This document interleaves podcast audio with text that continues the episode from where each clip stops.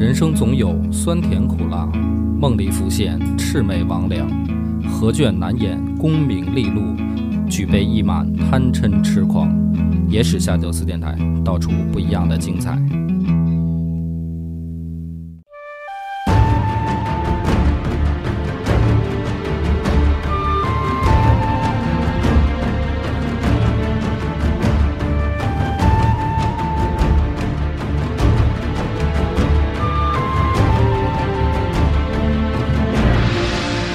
大家好，欢迎收听《野史下酒》，我是主播恶霸波。大飞，老分仔，咱们上回说到了北魏第一次的南征，结果很顺利，是吧？损失了三成兵力，但是得到了大片的土地。这一场南征呢，最后其实从土地上来看，为北魏得到了黄河南岸一系列的土地，扩展领域将近三百余里，而且呢，对刘宋已经形成了压制的局面。刘宋这边呢，虽然保住了青州，但是你从地图上你就可以看出来，其实青州这块儿再想说恢复中原很难啊，它一系列的腹地都已经丢失了。那么这一场南南征来说，对北魏绝对是一个非常具有优势的一次战略进攻。但是呢，为什么没有继续下去呢？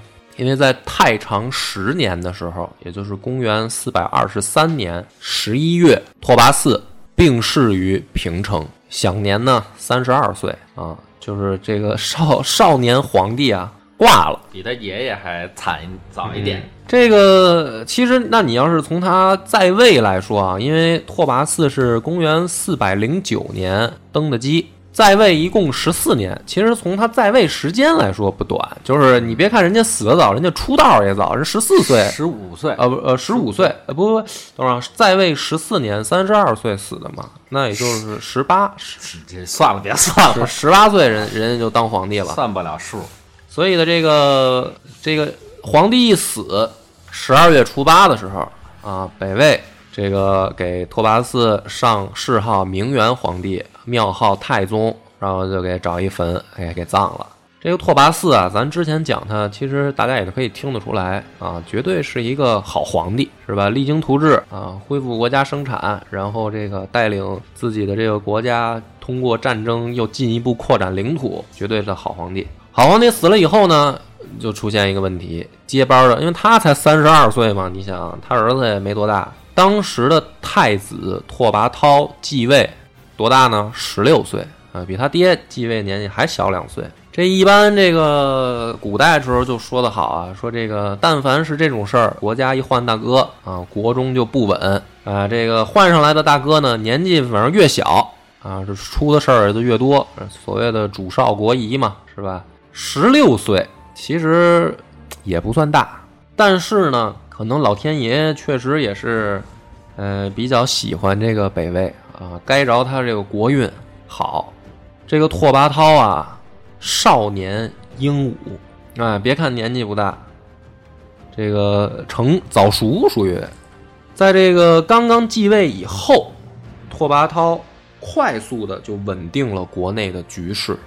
哎，你别以为他年纪小，这个是不是就有辅臣要捣乱啊？是吧？这个没准有这个奸臣就想篡位，就跟咱们最近看这个大军师司马懿似的，欺负小皇帝啊，还真没有。为什么呢？因为北魏他的这个接班啊，他有一个培训过程，就是咱们之前也讲崔浩的时候讲过，他有一个太子监国的这么一个过程。一般呢，就之前的所谓的太子监国啊，都是形式上，就是实际上皇帝没有放权啊，只不过是让太子有这种观摩实习的机会。北魏不一样，他们这个太子监国啊，还真是让太子处理国家一切的大小事务，反而是这个皇帝变成了这旁听。那么当时咱们不是讲崔浩时也说过吗？拓跋嗣实际上早就开始让拓跋焘有这种监国的。这个练习机会，而且给他安排了这个辅臣，所以这才导致说，虽然拓跋焘继位的年纪不大，但是实际上对于政务、对于管理国家已经很有经验了。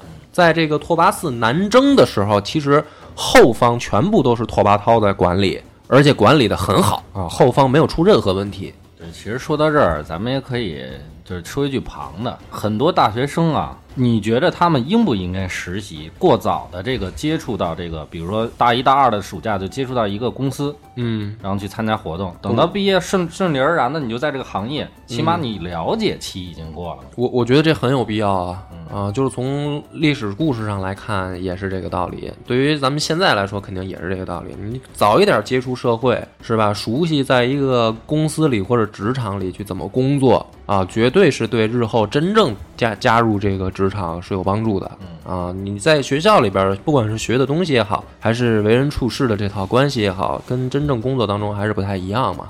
那么这个拓跋焘呢，继位以后大赦天下，然后呢，这个加官进爵啊，封长孙嵩为北平王，西金为宜城王，长孙翰为平阳王，哎，立了这个三个异姓王。然后的这个举措很关键，叫招贤纳士。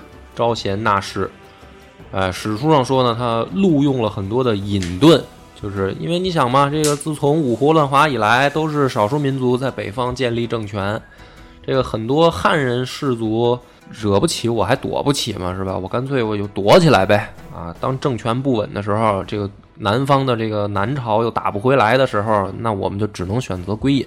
那么直到北魏开始呢，不但没有排挤汉人士族，反而是真的去想用这些所谓的汉家有文化的这些人。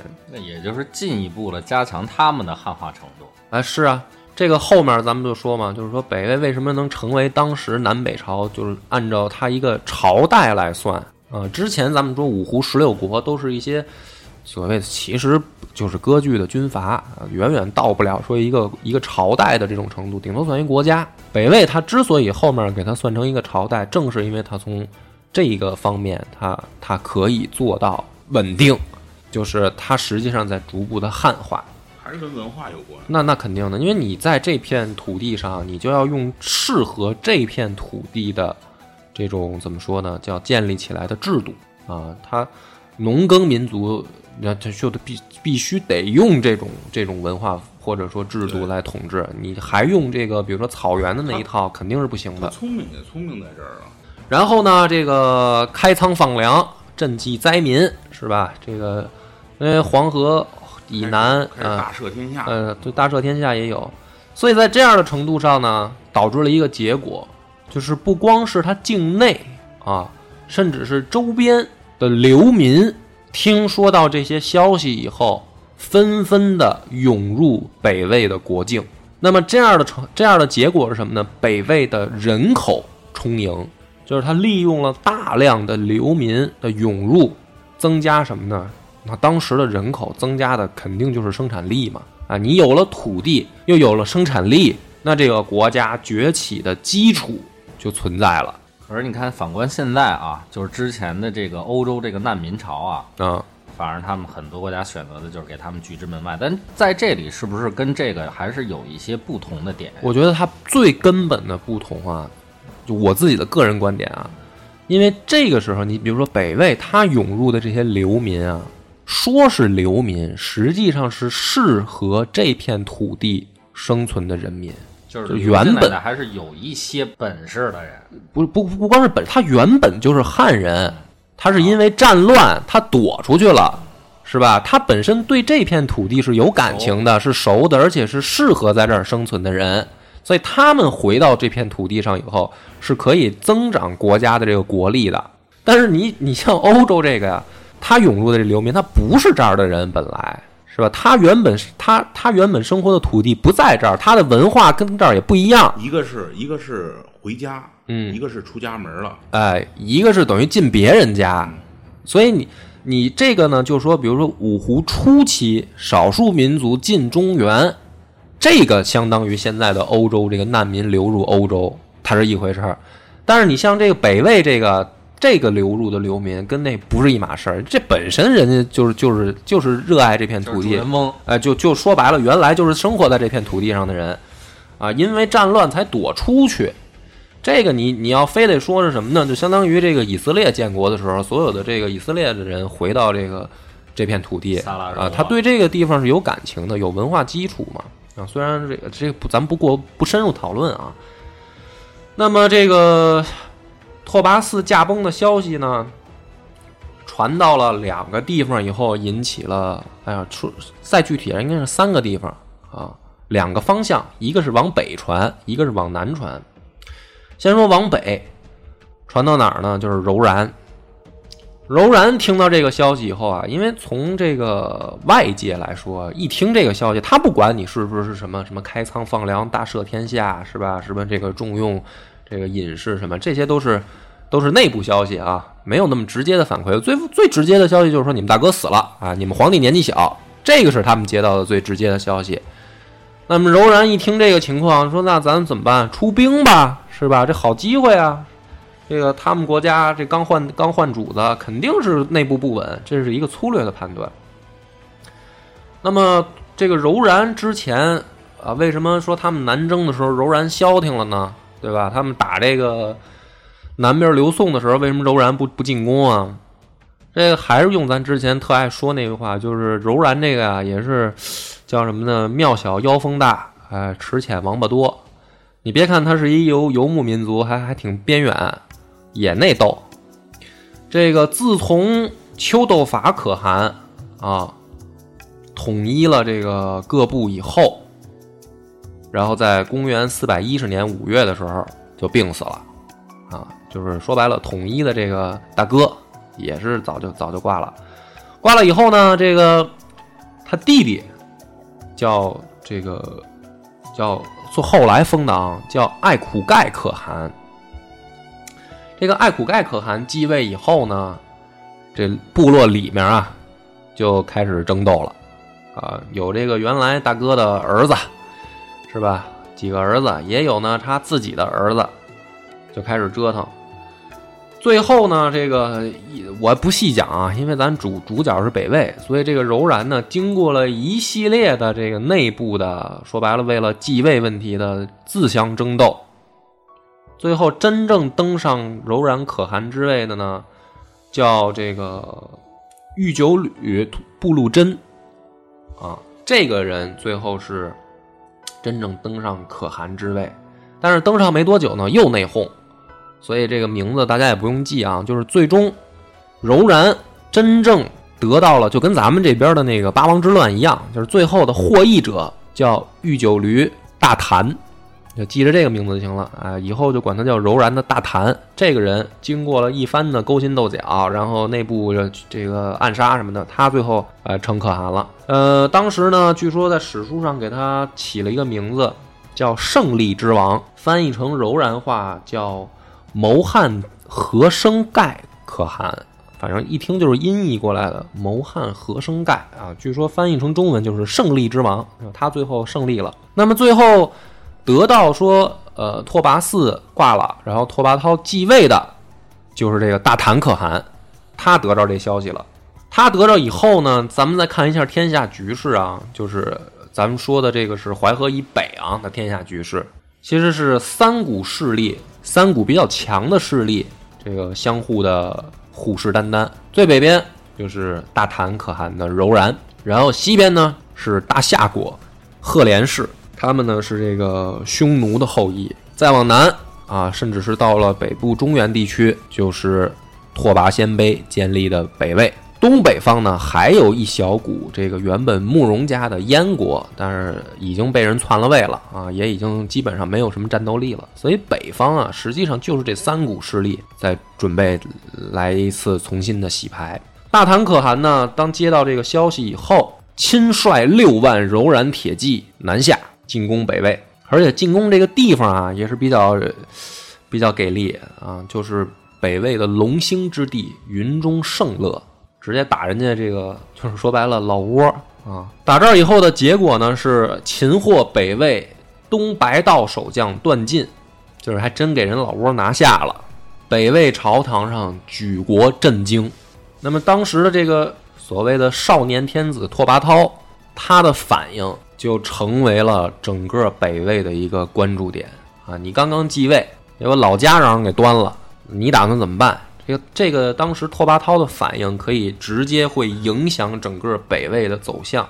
拓跋圭不是也遇到过这种事儿吗？啊，对啊，当时拓跋圭他们他们遇到这种事儿的时候怎么办？他们不是躲了吗？啊，当时比较弱小嘛。那不是说你你如果碰上这事儿，你怎么办？假如你是拓跋焘，回去呀，端他呀，是吧？啊，当时拓跋焘的这个反应就是愤怒，就急了，直接。从这个时候开始啊，拓跋焘的性格可以说就非常鲜明的出现在史书上了啊。咱们后面慢慢讲。他一愤怒怎么办呢？他决定啊，这个北巡啊，还不是说直接出兵，他想北巡，就是看看我们北方的局势到底是怎么样。于是呢，这个拓跋焘就带着这个一些亲亲信啊和少量的部队就北上了，看看咱们的边境是什么样。走到边境以后呢，发现当地的这个老百姓啊，在官员的督促下都在干嘛呢？在修长城啊，修长城。这个长城咱们也不陌生，是吧？啊，从这个先秦时候就就开始就听就听他出现，是吧？你像这个赵国呀，他们抵抗这个北方少数民族也是修长城。这个拓跋焘一看都在修长城，以后说为什么要修长城呢？说自从他爹拓跋嗣的时代啊，为了抵抗北方的柔然，就已经开始这项工程了。这个所谓的修，不但是修复原来的，还有是新建啊，新建一些这个长城。当时的这个拓跋焘直接下了一个命令，就是督，就命令当时各地的北方的这些官员停止修长城，不要修了。那么很多人就反对他，他说这个是就是先帝未竟的事业呀，是吧？就是你爹活着时候下的命令啊，让我们来修。那那你现在是皇帝，但是你爹下的这个命令，你怎么能轻易的把它给推翻呢？当时的拓跋焘说了这样一句话：说先帝未竟的事业，怎么可能是区区修一道长城呢？是吧？我爹魏晋的事业应该是统一北方。谁告诉你们他魏晋的事业是修城墙的？就你们怎么判断出来这么一个结果？说听我的，停，嗯，不用修了。那么这个时候呢，其实咱们还是要讨论一个问题，是吧？就是这个长城它到底有没有用？啊，咱们讲过很多期了，对抗北方的这个游牧民族，那长城也不陌生，你到现在也能看见，是吧？来北京旅游的朋友都都要去长城走一遭。那你说这长城它到底有没有用呢？有啊，肯定多少也得有用啊。嗯。不可能没有用啊，对吧？是啊，因为本身它是屏障嘛，啊，对吧？相当于你在你在你在你在你在屋脊子上面装了装了点儿这个暗器，啊，对吧？那你说你进门的时候难点吧？啊，是不是？是啊，峰哥你觉得呢？不是你这个长城，你要对付，你看啊，咱小时候看过花木兰，嗯，动画片都看过。你对付北方的这些民族游牧民族啊，嗯，也好像没大用，就是好像好像。好像是说，就是自从先秦以来，一直就有人修，但但是少数民族也一直没少进来。关键的问题是你这个呃北魏，你也是从游牧的根儿上来的，嗯，你修它干嘛呀？是啊，就是这么个问题啊，是吧？而且我们讨论这个问题，实际上，我现在在这说的一点就是什么呢？你通过讨论长城有没有用，你不就能直接反映出来这拓跋焘下的命令正不正确吗？对，他要有用，他把它停了，说明他这个命令是不正确的，对吧？那如果说长城没用，那咱就得夸拓跋焘，是吧？十六岁的孩子能看得很长远，直接能看出来长城有没有用，对吧？是不是这么个问题？你们俩刚才说这观点，我我也说一下啊，我觉得啊，长城啊，它确实是有用，确实是有用。对于抵抗北方的游牧民族来说，长城啊是最有效的，或者说最有、最能够节约成本的抵御手段。我操，这我倒没觉得不是节约成本。呃，你得看是谁作为这个防守的这一方。啊，我刚才的理论就是说，你北魏，你本身也是游牧上来的民族，是来的这个政权，是的，嗯，没必要修长城，嗯，对吧？对你有那种游击战法，你就直接对抗，那样的话，你的成本反而防御成本更低。嗯，那我就说为什么我说它是最节约成本的嘛，对吧？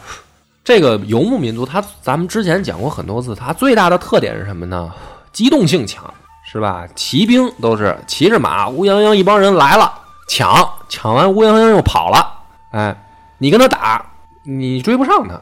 就是一原本的汉家王朝追不上他，因为咱们没咱这中原地区说白了不产马，是吧？所以呢，修长城什么呢？就干脆把它挡在门外面，你进不来。那为什么长城能挡住呢？它不是说啊，这个城墙高是吧？人家翻越有难度，不是不是从这个角度。长城有两个作用，最关键，报信儿，对，第一个是烽火台，哎，我的反应机制很快，哎，你一大帮人来了，我这儿一点烽火，我这边马上就知道，哪个段位出哪个段位哎，就是来对哪儿哪儿出现问题了，咱们可以马上有一个预警系统，对哎，这是长城的第一个作用嘛。第二个作用是什么呢？你光知道不行，是吧？你知道那儿来人了，你得你把得有人去，你得有人去，是吧？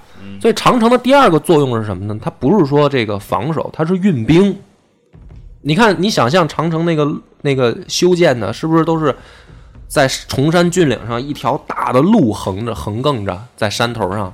这个路是干嘛呢？它不是说人站在上面往下射弓箭要宽敞点儿的地方，它实际上是从一个山头到另一个山头，部部队可以直接在山上快速行进。哎，这样的话是什么呢？我运兵的速度快。你比如说 A 段出事儿了，我从 C 段跟 B 段往那儿赶，我不用再翻山了。我直接从山长城上面我就冲过去了，所以我说这个长城啊，它的确是最有效的防御北方游牧民族的手段。不是说因为它城墙高，是因为第一个有预警，第二个调动部队的能力快。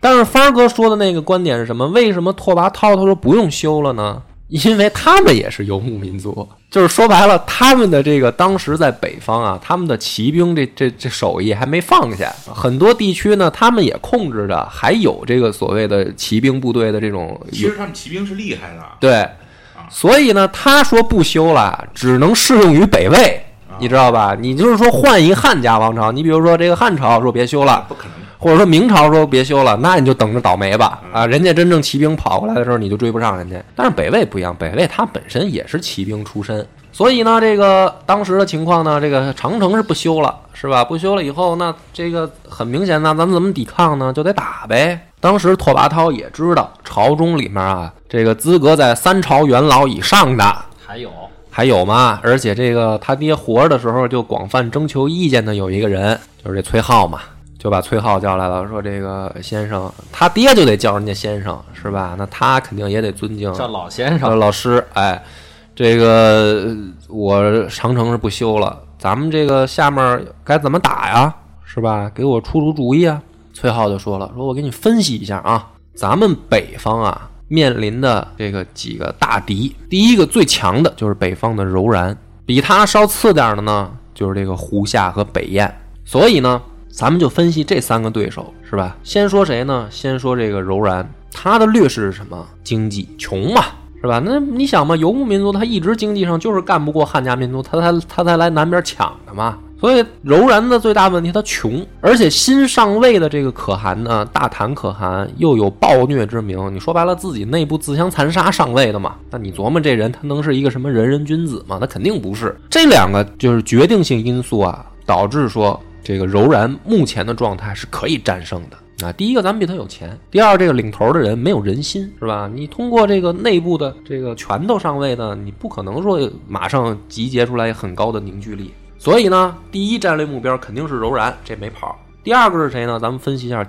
比柔然稍微次一点的是这个胡夏的赫连勃勃。赫连勃勃为什么咱们要放在第二战略目标？他也穷啊，相对于咱们北魏来说，这个夏国地方也穷。但是呢，这个赫连勃勃啊，军事能力强，十分血腥，是吧？咱们讲五胡乱华时候也捎带手提过他怎么造城墙，把工匠都埋进去了，是吧？只要这个土钉子能打进去一寸，这工匠就直接埋城里。哎，而且这个军事能力可以说穷兵黩武嘛，就是一帮战争战争机器，养了一帮这个虎狼之师。所以呢，他放在第二个，他不好打啊。他虽然也穷。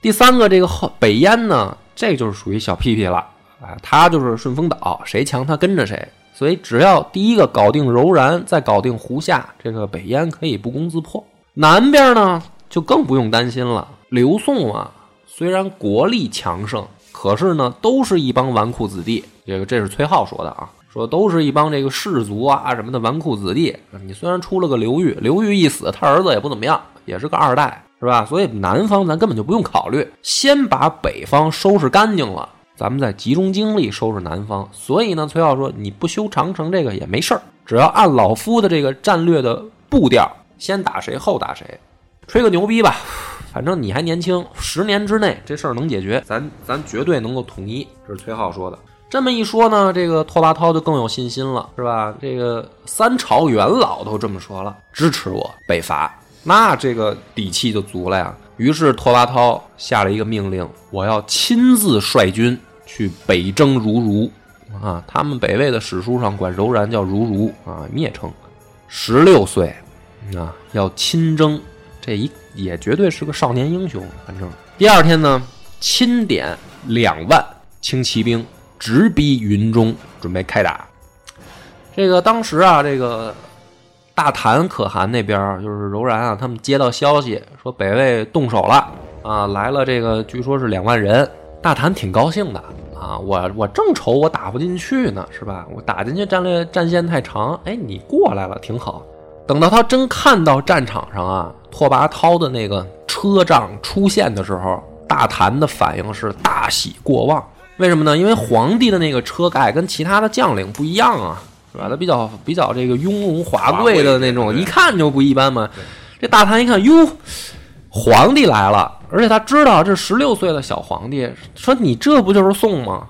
是吧？你才上过几次战场啊？你敢跑前线来，还还这么这个装逼，穿坐这种车来？于是呢，大谭马上下令，这个柔然的骑兵四面包抄。就把这个北魏的这个部队啊，就给围在里面了。当时据说也是里三层外三层，就是这回我可不能让你跑了，我把你皇帝宰了，那我这个南下不就一帆风顺了吗？是吧？你整个这个中央系统就得乱。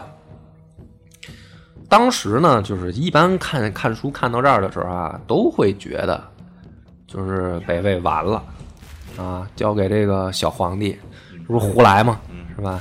两万人对抗人家六万人，结果皇帝亲自出征，让人给围了。当时的阵中啊，所有的北魏士兵也慌了，八成回不去了啊！就想这完了，这个让人围了，是吧？这个皇帝也在这儿一块儿让人围了，这咱还有啥戏呀？所以呢，所有人呢又都看向了拓跋焘，就得看他的反应。这时候皇帝的反应就很关键了，皇帝万一尿了。那咱们就可以投降了，是吧？发现拓跋焘站在车上啊，不慌不忙，哎，神情自若。哎，大家就想这皇帝还行，没怂啊。然后看拓跋焘干嘛呢？拓跋焘就看围上来的这些部队，他就四处的张望。他看什么呢？这孩子聪明，他看谁是领头的。哎，你别看让人围了。你这么多人围我，你也总得有个指挥领头了吧？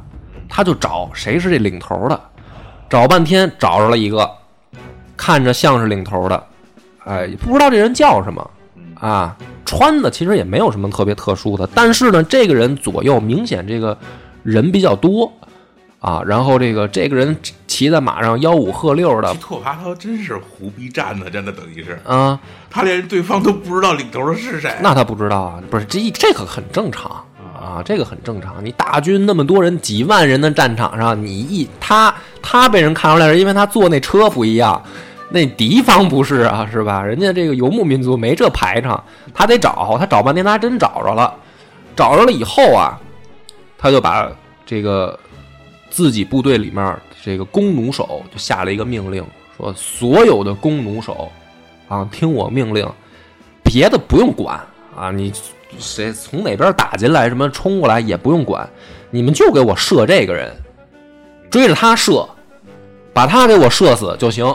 于是呢，这帮北魏的士兵也听了大哥命令，也来神了，说大哥第一不怕，第二个找了一个这个关键性人物，咱就逮着他射吧。于是啊，这个几千弓弩手。是吧？有有步骑，也有也有骑兵的弓弩手，冲着这个人就去了，就逮着他射。几排箭雨下来，就把这哥们儿射倒了。这哥们儿是柔然的领军人物吗？还真是。这人叫什么呢？这人是柔然的大将，哎，叫于志金，哎，不是大谭，大谭在后方，这是前方指挥官。哎，这哥们儿还真是这个前线的这个一把手。于是呢，把这个人一射倒。反而柔然的骑兵慌了，没人指挥了。呃，本身这个游牧民族啊，他的这个军事序列就还没有完善到跟这个所谓的汉家一样。你汉家，比如说咱们如果出现这种情况，其实也慌也乱啊，但是呢，好歹会好一些。就是还没有汉家的这种兵法。对，就是各部，你比如说真正大哥倒了，各部但凡有一些这个，比如说牛逼的这个带头的将领啊，起码各部可能不会乱，咱们有序撤退嘛。大哥死了，咱们有序撤退。这个柔然他不是。哎，这个真正指挥官一倒就没控制了，没控制以后呢，这个北魏的骑兵就开始了，是吧？你们没控制了，那那就到哥们儿亮手艺的时候了。于是开始反攻。这个时候呢，这个柔然马上下令的就是撤退，因为控制不住了军队啊，没有没有指挥的了。于是柔然就开始撤撤包围。这时候北魏反而冲上来一战，收复云中。这个柔柔然呢，一看这个情况，也是不再敢轻视这个拓跋焘了啊！你别看人家年纪小，是吧？那都已经合围上了，而且兵力在优势的情况下，还让人打了一次反冲锋。你说这这对手，你你还敢小瞧他，是吧？于是柔然怎么办呢？就准备撤。柔然撤了以后，哎，这个拓跋焘的态度。就更亮性格了。一般这个时候，像这个其他的皇帝、少年天子，一看这就可以了，是吧？收复故地，以少胜多，这就已经够吹二年牛逼的了。呃，拓跋焘不在始光元年，也就是公元四百二十四年的时候，拓跋焘再次召集五万大军，准备进一步的追击柔然。呃，当时的这个很多人看看书，就是就觉得这个孩子穷兵黩武嘛，是吧？这个刚刚上位，你不先搞搞生产，是吧？这个 恢复一下国力，你老打仗干嘛呀？但是从咱们可以提前点出来，这个拓跋焘啊，他的不管是性格也好，还是他的方针也好，他的骨子里面是什么呢？他透着一个狠字儿。凡是跟他交手的国家啊，或者部落。结局都是被他灭国，就是他是必须要给人家弄到这个，就是反正就是你你这全军覆没，或者说你整个这个国家覆亡，他才罢手。他是这么一个人。然后呢，这个派平阳王长孙翰率领北部诸将出参合，两路大击大军啊，这个齐出，形成犄角之势。最后呢，长孙翰之这部啊，遇到了柔然大将阿福干。大败之，斩首数千，获马万匹，啊，战果颇丰。这个，然后呢，北魏第二次再次班师回朝，柔然骑兵再次往北逃逸，就是跟当年汉武帝打匈奴那个就非常像。这个次年春天的时候，拓跋焘再次北伐，啊，又获了大量的牛羊物资。十月的时候，啊，就是。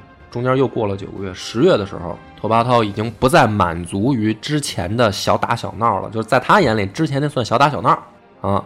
再一次大置军伍于平城郊外，然后呢，魏军从东到西分为五道挺进漠北，目标直逼柔然府地。这个时候呢，这个大家就劝他啊，说大哥，你这个要动手，我们都理解，之前也没少动，是吧？见着怂人，您压不住火，我们都理解。嗯，但是这回呢，这个咱们等于倾巢而出，五路进发，哎，稳稳当当的，万一咱中埋伏什么的，这个不太好弄，是吧？只要这个你小心一点。拓跋焘说别啊，说千万别，怎么打呢？这一仗，说所有的骑兵啊。只带十五天的口粮，哎，只带十五天的口粮，放弃所有的辎重，然后什么呢？日夜兼程，给我往柔然的王庭冲啊！你不要给我学汉家那一套，什么带上辎重部队啊，是吧？咱们稳稳当当的啊，什么的，别啊，别学这一套，咱们就就图个快，兵贵神速，是吧？五路齐出，都直奔王庭，绝对反应不过来。于是呢，在拓跋焘的这个判断下啊，很快。这个北魏的骑兵就冲进了柔然的府地啊，日夜兼程，十五天之内必须到啊。等到这个大唐可汗听说啊，说这个已经有这个少骑回来，说发现了大股北魏的部队啊，已经离咱们很近了，是几十里以外，已经正往这冲呢。怎么办呢？这时柔然的这个大汗就说啊，边退边打，因为咱们是骑兵嘛。这个古代的游牧民族啊。这个他们的作战打法，除了说这个就是偷袭呀、或者说长途奔袭以外，他们还有一个最让这种怎么说呢，叫农耕文明头疼的战法，就是且战且退。呃，当时呢，据说是有一些这个专有的名词啊，比如说西方人碰到这些游牧民族的时候，给他们起了一个名字叫安息射箭法。啊，后来的蒙古人呢，也有专门的这种这种名词形容这种战法啊，叫曼古傣。啊，用咱们现在的这个游戏迷们最常用的一个说法叫什么呢？就叫放风筝，是吧？这个英雄联盟里面大家都玩过艾希吧？哎，就是那么个打法现在都是后羿了。啊，都是后羿了。对对对，就是往后跑两步，回头射一箭，再往后跑，再回头射啊，就是就是这么个打法吧。这个大家就明白了。所以当时的这个柔然就说：“已经冲到面前了，那就没办法了，咱就放他风筝吧。”于是呢，所有的这个柔然骑兵也上马，哎，拿拿足了弓箭，一边往后跑呢，一边回头射，哎，比敌人跟得远了，他们就停会儿，等会儿，打算这么打。结果很这个令他们意外的一幕就就就发生了啊！怎么发生呢？他们是想这么放风筝，对吧？他放汉家人的这个风筝啊，那说白了，十次有九次都成功。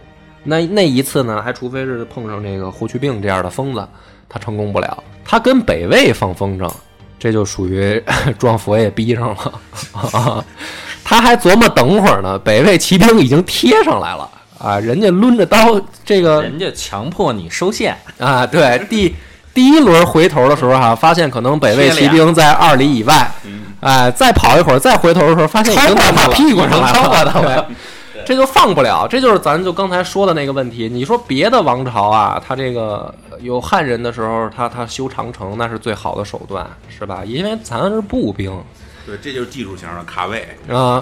这北魏呢，他为什么不修？他可以啊，他骑兵的老本儿还没丢。